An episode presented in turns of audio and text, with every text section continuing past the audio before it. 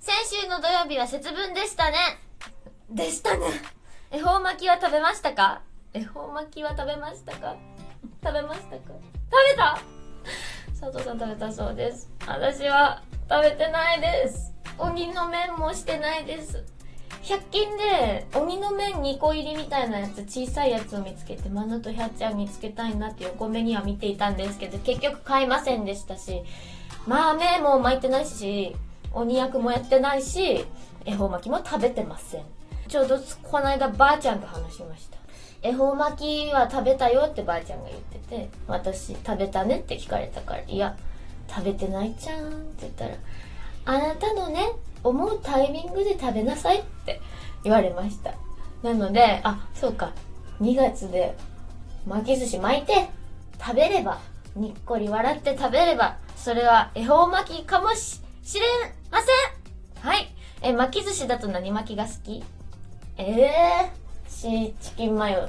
コンビニではもっぱらシーチキンマヨ。だけれど納豆巻きもいいしうーんカニカマも最近は好き。エビも好き。何でも好き。サーモンとかも好き。何でも好きです。はい。私の大好きな大食いの赤坂貴子さんという方があの昔テレビチャンピオンで6メートルの巻き寿司を食べるっていうチャレンジをしてたんですけれども恵方巻き食べてる時はそれをいつも思い出します。YouTube にあるんでよかったら見てみてください。上田まりえの朝まで生返事。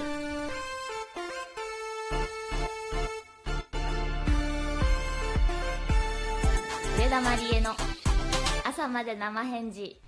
さあ、今週の土曜日は4月5日にジャニスで開催されます。出前ガチの一般発売日。え出前ガチはですね、浜崎隆さんの、えっ、と、やってらっしゃるライブなんですけれども、これの大阪編ですね。えーお話が上がったのはおそらく4年前。2020年に、おそらくあのコメントの動画とかねなんかそういうものを撮ったり打ち合わせをまず一度させていただいた覚えがあるんですけれどもコロナとかいろんな流れがあって流れに流れまして、えーようやっとようやっとの開催です。4月5日大阪心斎橋ジャニスです。はい。浜崎さんのツイッターによると選曲打ち合わせをされたとかはい。しました。緊張しましたね。あのなーなんだろう。ちょっとだけかなって。1曲1曲ぐらいかなとか思っていましたら結構な曲数ラインナップ出ましてですね。打ち合わせに出た数だけで言うと10曲は出たなと思うんですけどその中からこれが良さそうとか絞ってこれをやろうみたいな感じで本決まりになっていくんですけれども私 NHK の2355って番組がすごい好きなんですけどその中で浜崎さんの歌が流れてきたりとかもしてで私はなんかわあこれいい歌やなとか思いながらなんか何がやりたいですかとか何を最近聴いてますか？とか言われた時にですねわあ最近の音楽全然終えてないとちょっとだけ自己嫌悪になったりしました。はい。選曲打ち合わせの日の写真は私もまたアップしようと思います。今週土曜日に発売ならその日にやろうかねと思っております、えーよかったら、えー大阪版出前がち浜崎隆さんと、えーぜひ遊びに来てください。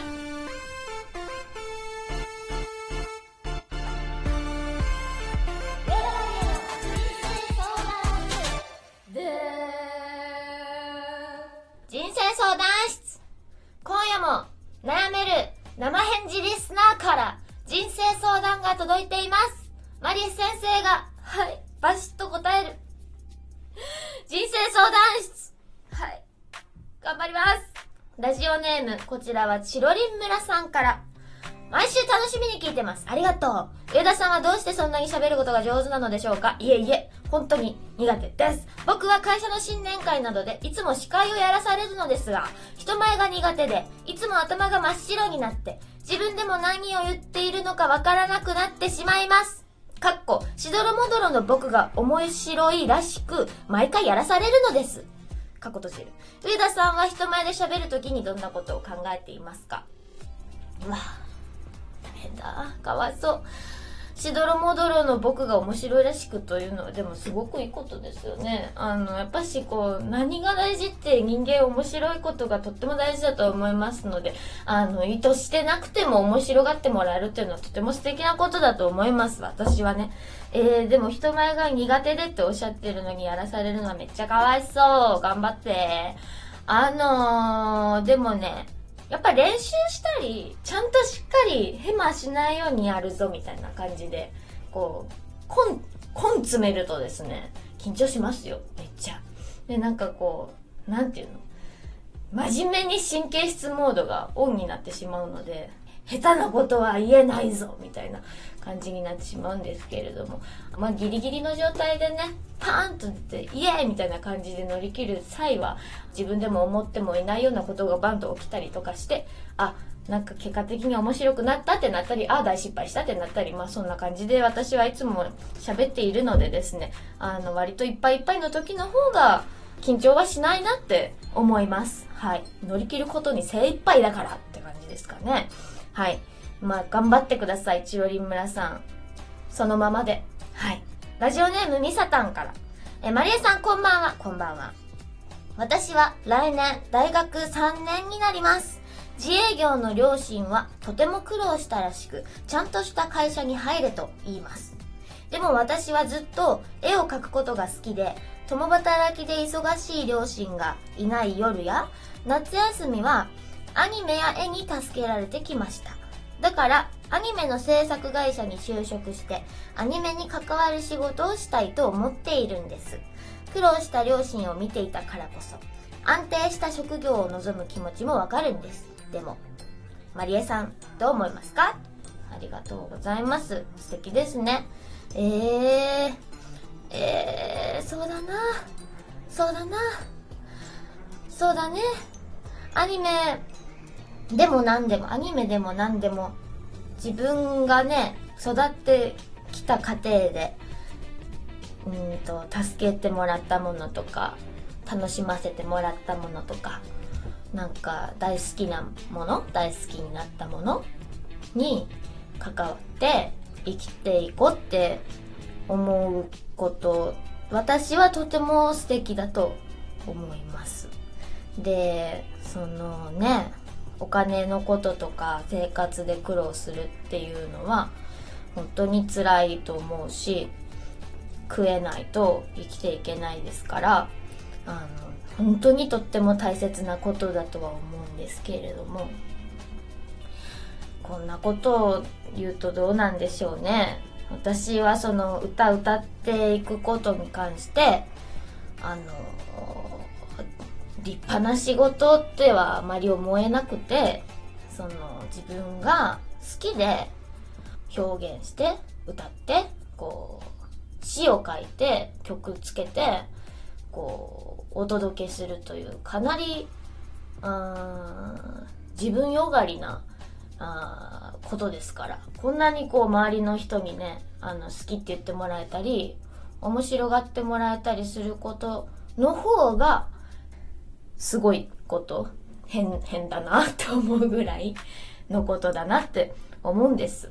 だからそういう私が好きな歌というものを歌っていってこれから先生きていけるのかっていうのはまあそこには保証はないですしでもこうやって応援してくださる皆さんが、うん、長年の中でこうついてきてくださり私を生かしてくださっているので本当にすごいことだなと思うんですけれど。そんなにだからこう大金稼いでやるぞとかでっかいドリーム見るぞみたいなあの気持ちはさらさら私はないのでですね。あの生きていけたらいいな私と佐藤さんもって思っているのでですね。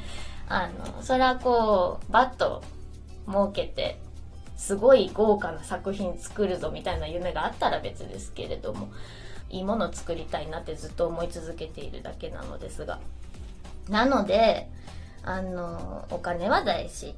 でもお金だけじゃないしご両親はとても心配してくれてるのはわかる。